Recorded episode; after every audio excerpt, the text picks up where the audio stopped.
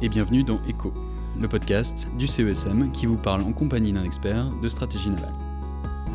À la fin des années 2000, la Corne de l'Afrique connaît une vague de piraterie sans précédent. Les navires commerciaux sont attaqués et rançonnés, mettant en péril le trafic commercial et contribuant à l'instabilité politique et économique de la région. Face à cette situation qui avait un impact direct sur sa vie économique, l'Union européenne a mis en place l'opération Atalanta, qui était à l'époque l'une des premières missions navales engagées par l'Union. 14 ans après, la mission Atalanta existe toujours. D'un avis unanime, elle est un succès. Son action a sensiblement fait chuter le nombre des actes de piraterie dans la région. Ce succès vient sans doute de son caractère multiforme. Opération militaire d'abord, mais avec aussi une dimension diplomatique et humanitaire. Pour nous en parler, nous recevons aujourd'hui le contre-amiral Emmanuel Slars, qui est adjoint au commandant de la force aéromaritime de réaction rapide et qui assure depuis janvier le commandement adjoint de l'opération Atalante de l'Union européenne à partir de l'état-major européen installé à Rota, au sud-ouest de l'Espagne. Bonjour et bienvenue Amiral, merci d'être avec nous aujourd'hui. Bonjour à tous. Amiral, en quelques mots, pouvez-vous nous présenter la mission Atalanta? Atalante est une mission militaire de l'Union européenne qui a été lancée en 2008, donc ça fait 14 ans qu'elle existe. Elle rassemble aujourd'hui 20 euh, nations, dont 16 États membres euh, de l'Union. Elle assure la lutte contre la piraterie dans le nord-ouest de l'océan Indien principalement. Euh, elle, euh, elle, est particulièrement engagée pour la protection des bâtiments du Programme alimentaire mondial de l'Organisation des Nations Unies qui délivre euh, des quantités tout à fait respectables d'alimentation pour les pays qui en ont le plus besoin. Donc ça, c'est le cœur d'Atalante. Elle a également des missions exécutives secondaires qui sont là pour le coup plus récentes en matière de lutte contre les trafics d'armes et notamment les trafics de stupéfiants. Euh, très récemment, on pourra en reparler. Elle comprend également un volet de surveillance d'autres trafics, tels que les trafics de charbon dans la région, les trafics euh, humains, euh, bref, tous ces trafics qui sont de nature à alimenter financièrement les réseaux terroristes, puisque, par exemple, en, Somalie, il y a plusieurs milliers de, terroristes du groupe Al-Shabaab qui, qui sévissent. Et puis, Atalante exécute également une mission d'observation des pêches illégales non déclarées et non réglementées en océan Indien. Alors, Amiral, euh, après 14 ans de fonctionnement, euh, on pourrait commencer à tirer certains bilans et du coup, quel bilan serait-il possible de tirer de cette mission? Euh, Est-ce que, selon vous, c'est un plein succès, comme on le dit souvent? Alors, je pense que ce qui est intéressant de voir, c'est d'où l'on vient sur ce sujet. Je propose d'essayer d'illustrer ça avec ma petite expérience, si je puis dire. En, en 2007, le phénomène de la piraterie en océan Indien commence à être déjà bien installé mais euh, il n'est pas encore à son apogée. En 2007, je suis euh, capitaine de corvette, je commande l'aviso commandant Blaison, qui est déployé en océan Indien, et je conduis euh, alors, aux ordres de l'état-major des armées, la récupération d'un petit cargo danois et de son équipage, retenu otage depuis trois mois, d'un gros camp de pirates somaliens.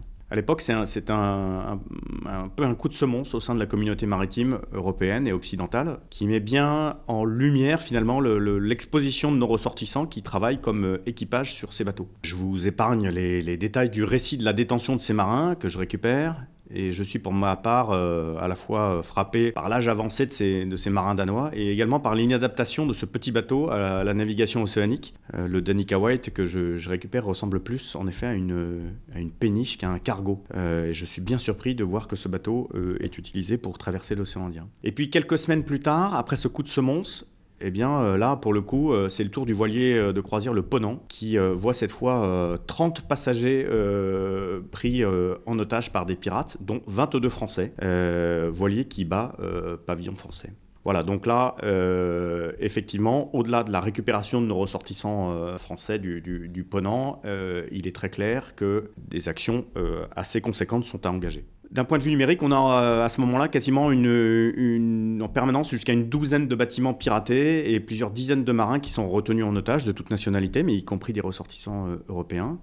C'est devenu un véritable euh, business model, si je puis dire, où l'otage se monnaie environ 200 000 euros avec des ramifications financières au sein des pays du Golfe arabo-persique. Tout ça ne peut bien sûr pas durer.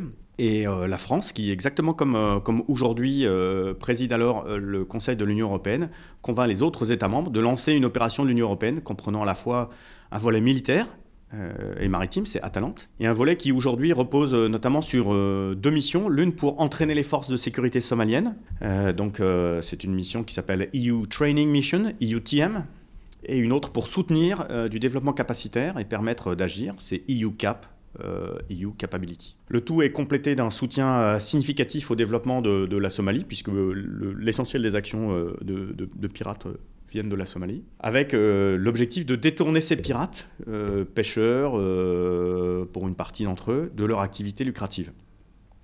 Donc ce combat contre, contre ce que l'on appelle à ce moment-là la piraterie somalienne se met donc en marche sur deux jambes, l'une militaire, donc c'est Atalante, et l'autre civile, si l'on peut dire, euh, à travers EUTM, EUCAP et le soutien européen au développement de la Somalie. Donc côté militaire se, se met en place euh, un corridor de transit privilégié dans le golfe d'Aden, euh, c'est-à-dire ce, golfe qui relie la corne de l'Afrique jusqu'au fameux détroit de Bab el-Mandeb qui ouvre sur la mer Rouge.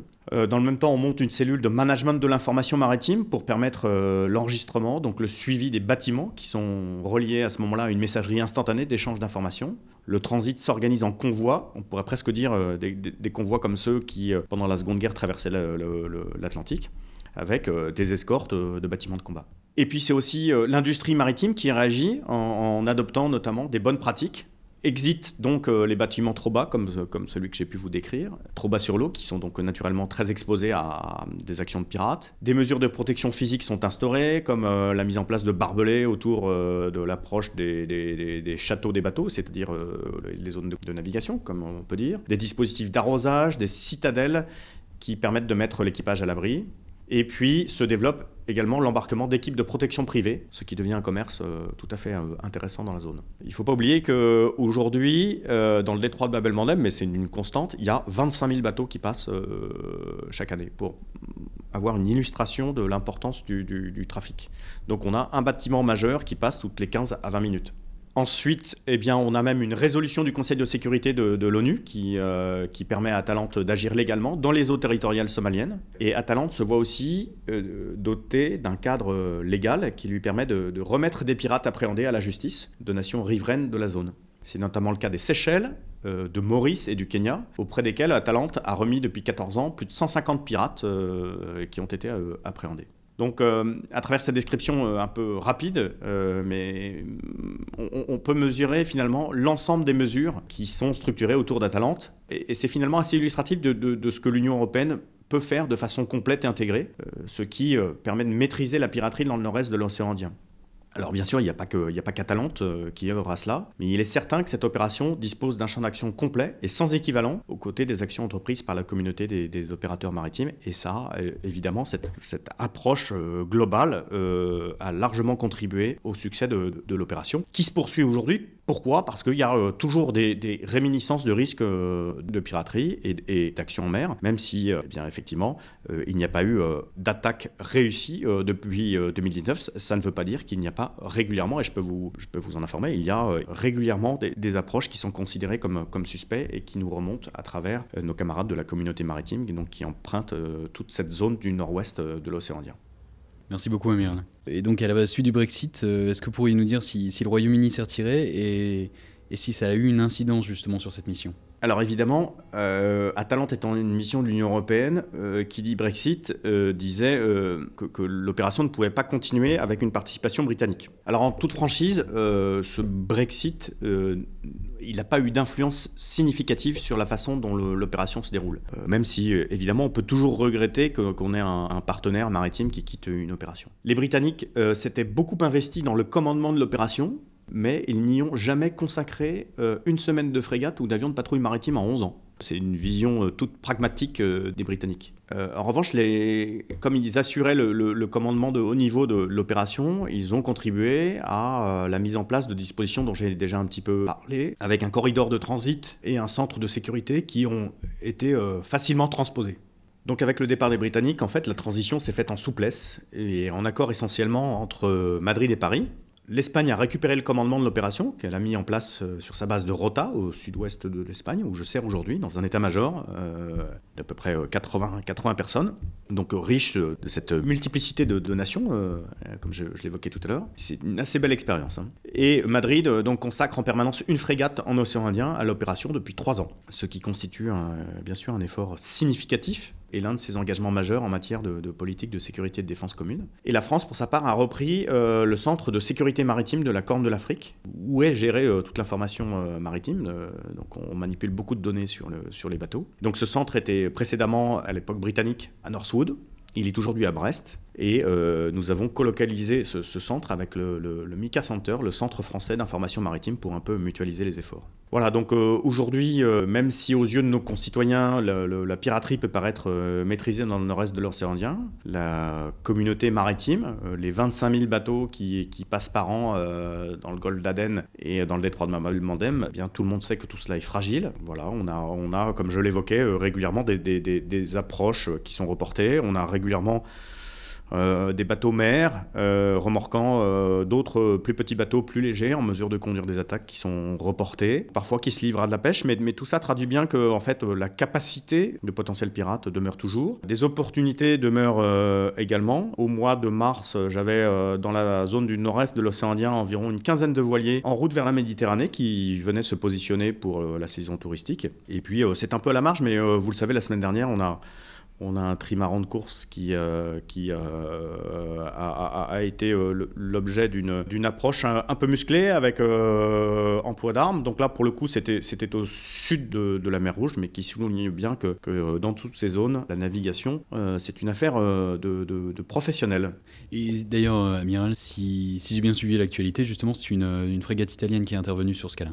Oui, c'est une frégate d'Atalante, en l'occurrence. Euh, donc, ce voilier euh, a réussi à reporter euh, la tentative d'approche à, Atalante. Et il se trouve qu'on avait la, frégate Bergamini qui était en patrouille devant Djibouti, donc à 150 nautiques. Et donc, pu assez aisément lui, demander d'aller d'aller porter assistance. bon, le, voilier avait réussi à se dépêtrer de ses, de ses poursuivants. Mais lorsqu'on l'a retrouvé quelques heures plus tard, il était très content de pouvoir compter quand même sur l'appui de cette belle frégate italienne euh, les Italiens sont, euh, avec euh, les Espagnols et avec nous, l'un des très très grands partenaires d'Atalante et on peut compter sur eux de façon tout à fait solide. Alors justement, on parle dans ce cas-là de, de, la Corne de l'Afrique, mais la piraterie existe dans le monde entier.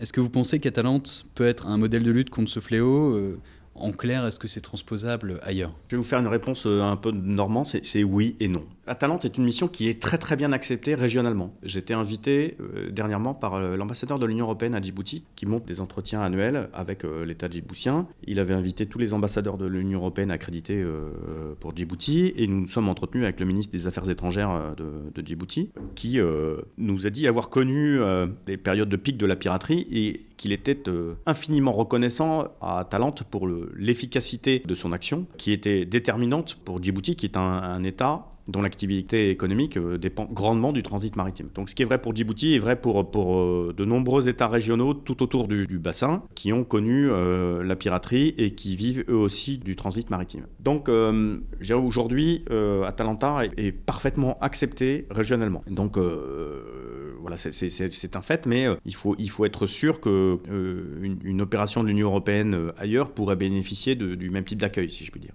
L'autre point, c'est que je pense que on, peut évidemment dire que la mer est un milieu en apparence qui est très homogène, mais la vie humaine qui va avec est, fortement teintée d'un régionalisme. Donc les enjeux sont, donc très différents euh, et les relations sont très différentes dans le nord-ouest de l'océan Indien de ce qui peut se passer dans le golfe de Guinée ou dans d'autres euh, ou dans d'autres zones. Donc euh, si on peut imaginer que certains dispositifs techniques pourraient être transposables, en revanche, on ne transpose pas l'ensemble d'une opération d'une zone à une autre. Euh, Atalante fonctionne aussi parce que, je l'évoquais rapidement tout à l'heure, on, a été capable d'établir avec les acteurs régionaux un cadre légal qui euh, notamment a pu permettre de voir euh, des pirates traduits devant la justice de nations régionales. Euh, voilà, donc tout ça, ça a été évidemment rendu possible par cette parfaite acceptabilité qu'Atalanta a dans, le, dans la région. Donc oui, il y a des choses qui sont transposables, mais en revanche, l'ensemble ne l'est, ne sans doute pas, évidemment, ce serait beaucoup trop simple. Est-ce que vous pensez qu'on peut dire, comme l'a affirmé le, le plan d'action rénové pour la stratégie maritime de l'Union européenne, qu'avec Atalanta,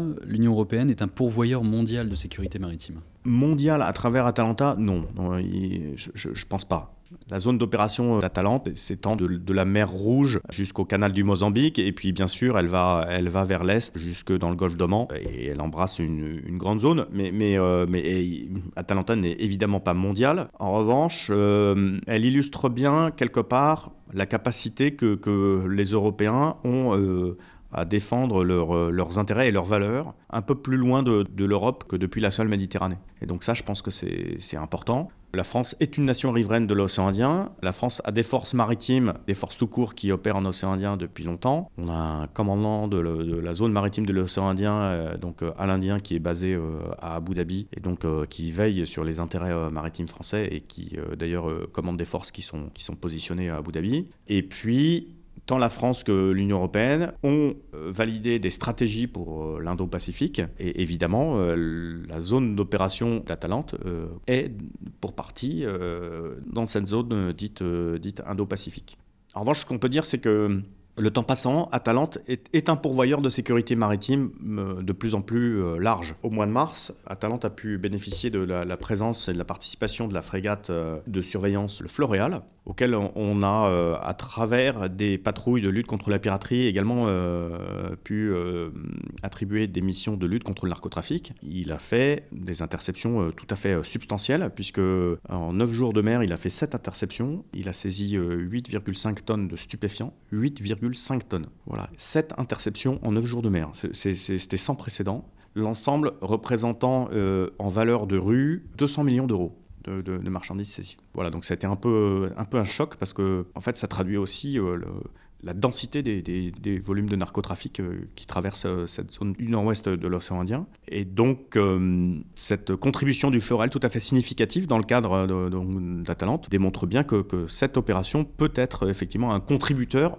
de sûreté maritime euh, plus large qu'une seule action de, lutte contre la piraterie. Alors tout ne se déroule pas aussi simplement que je peux le présenter derrière ce micro, mais en tout cas ce qui est certain c'est que euh, les choses évoluent dans le bon sens et que euh, notre intérêt, c'est de voir les marines européennes se réengager dans Atalante, être présentes dans le nord-ouest de l'océan Indien, en parfaite cohérence avec les stratégies pour l'Indo-Pacifique et pour la défense des intérêts européens. Donc, donc en la matière, Atalante peut être un moteur tout à fait utile et intéressant. Encore faut-il effectivement qu'on oriente nos efforts. En ce sens, c'est ce à quoi je, je m'efforce. Alors justement, Atalante, c'est certainement là où l'une des opérations navales de l'Union européenne les plus connues. Est-ce que vous pensez que ce qui a fait la réussite de cette mission est justement transposable aux autres opérations navales de l'Union européenne?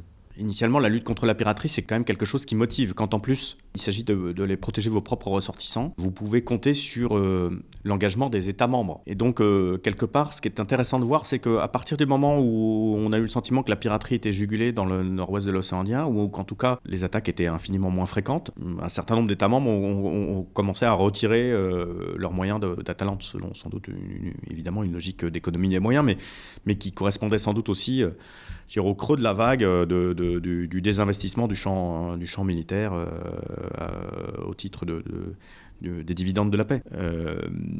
donc, donc la piraterie, c'est quelque chose qui était évidemment particulièrement motivant, qui aussi sollicitait les politiques des États membres pour aller protéger leurs ressortissants en océan Indien. Voilà, donc en fait, la valeur, l'engagement de la mission, eh bien, ça, ça détermine quelque part l'investissement que l'on s'attend à avoir de la part des États membres. Comme pour Atalante, effectivement, votre mission, c'est aussi d'assurer la protection des bâtiments du programme alimentaire mondial, que vous réalisez des, des, milliers de, de, protections. Je, cite un chiffre, on a, le, programme alimentaire mondial a permis de délivrer plus de, plus de 2,5 millions de tonnes de soutien alimentaire à la Somalie. Et effectivement, euh, on n'a pas trop de mal à obtenir euh, effectivement une participation des États membres pour, pour conduire des missions telles que celle-là. Est-ce que euh, tout ça est transposable aux, autres opérations navales de l'Union européenne? Non, non, non, non.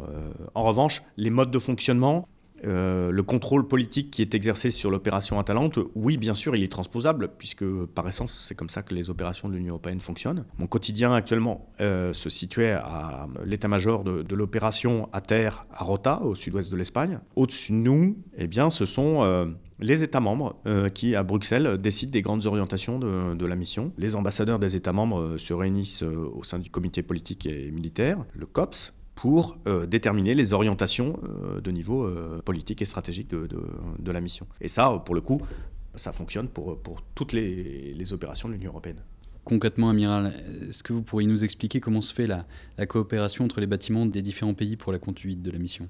Alors Atalante, c'est une mission de l'Union européenne, je, l'ai dit de nombreuses fois. Pour autant, on fonctionne entre bateaux, entre avions de patrouille maritime, avec les standards d'interopérabilité qui sont ceux de l'OTAN. Voilà, c'est comme ça. Euh, euh, en Occident, entre, euh, marins, les standards de l'OTAN, c'est vraiment la référence. C'est ce qui permet de, de, de, se comprendre, de se parler, même à travers des systèmes les plus, les plus compliqués pour garantir la confidentialité des échanges. Donc ça, c'est le premier élément. On a une chaîne de commandement qui est, qui est simple et claire, donc ça, ça aide. En l'occurrence, cette chaîne de commandement fait qu'il y a l'état-major auquel j'appartiens, donc qui est, à, Rota en Espagne, qui fait l'interface entre, je dirais, euh, la mer et euh, les décisions de niveau euh, stratégique et politique qui sont prises à Bruxelles, comme j'ai pu vous l'écrire précédemment. Et puis donc en mer, les moyens sont commandés depuis une frégate. Les moyens, quels sont-ils? Ben, Le mois dernier, on avait trois bateaux, donc une frégate italienne, une frégate espagnole et la frégate de surveillance française, euh, le Fleural, et un avion de patrouille maritime qui, lui, euh, est basé à Djibouti.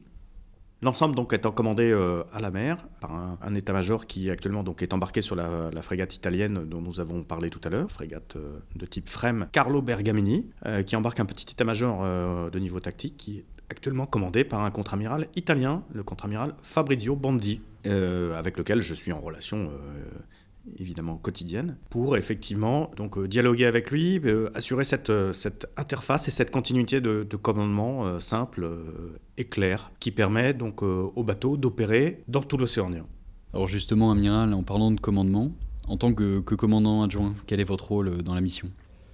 Alors donc, je suis l'adjoint du vice-amiral José euh, Nunes Torren, qui est un, vice-amiral espagnol qui commande euh, l'opération Atalante. Il a été euh, donc validé par les autorités politiques à Bruxelles, donc par les, États membres. Et l'amiral Nunes Torrent, il a d'autres responsabilités que le seul commandement de l'opération Atalante. Et donc il est, je, dirais, dans, les murs physiques même si moi je suis en relation euh, quasiment quotidienne avec lui, il est physiquement dans les murs de, l'état-major deux jours par semaine. Donc on pourrait dire que lui il est eyes on, hands off, et puis euh, bah, moi je suis eyes on, hands on pour assurer donc cette, cette, continuité, apporter à Talent mon expérience, à cette, à cette fonction charnière entre les décisions stratégiques et politiques, et puis le terrain, la mer, là en l'occurrence, comme j'ai pu le dire, donc vers cette frégate italienne qui commande les, bateaux à la mer, cette interface. Donc euh, évidemment, euh, cette opération de l'Union européenne, on a de nombreuses interactions avec les décideurs politiques. C'est une opération qui ne, s'endort pas. Euh, l'occurrence,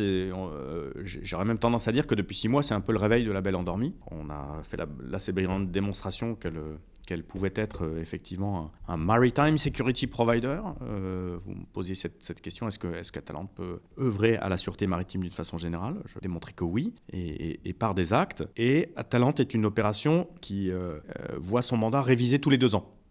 Voilà, donc ça c'est une, assez, belle invitation à la remise en cause permanente voilà, donc ça, c'est plutôt le travail du côté de la relation avec les décideurs politico-stratégiques qui fait aussi partie du, périmètre de mon action. Euh, mais on dialogue de façon particulièrement intense et fournie avec le commandant de, l'opération, donc le, vice-amiral euh, espagnol euh, Nunes Torrent. Alors justement, vous, l'expliquiez, le, mandat d'Atalanta est renouvelé tous les deux ans et on sait aujourd'hui qu'il est déjà prolongé jusqu'en décembre 2022. Pensez-vous qu'elle sera de nouveau prolongée dans sa forme actuelle ou, alors que justement cette mission évoluera? Ah, Moi je pense qu'elle va être prolongée parce que euh, les États membres ont bien compris euh, effectivement l'intérêt qu'il y avait effectivement à agir au large hein, euh, pour défendre leurs intérêts en océan Indien, que le, périmètre de mission d'Atalante pouvait être élargi. On l'a démontré récemment à travers des succès tout à fait substantiels en matière de lutte contre le narcotrafic et qui, je le rappelle, alimente nombre de réseaux terroristes. Donc je suis, je suis plutôt confiant effectivement sur la pérennité de l'opération y compris parce que tout le monde est, bien conscient de, l'importance de tous les sujets qui ont lié au transit maritime. Et ce n'est pas, je dirais, les, besoins européens, euh, par exemple en, gaz euh, naturel liquéfié, ou euh, en retour tous les mouvements de, bâtiments qui doivent acheminer demain du blé vers, vers les pays de la côte est de l'Afrique ou de la péninsule arabique, qui, qui devront nous inviter à, quitter nos responsabilités au sein d'Atalante. Atalante est en, en, mesure, à tous les États membres d'assumer de l'escorte de la protection de tous ces,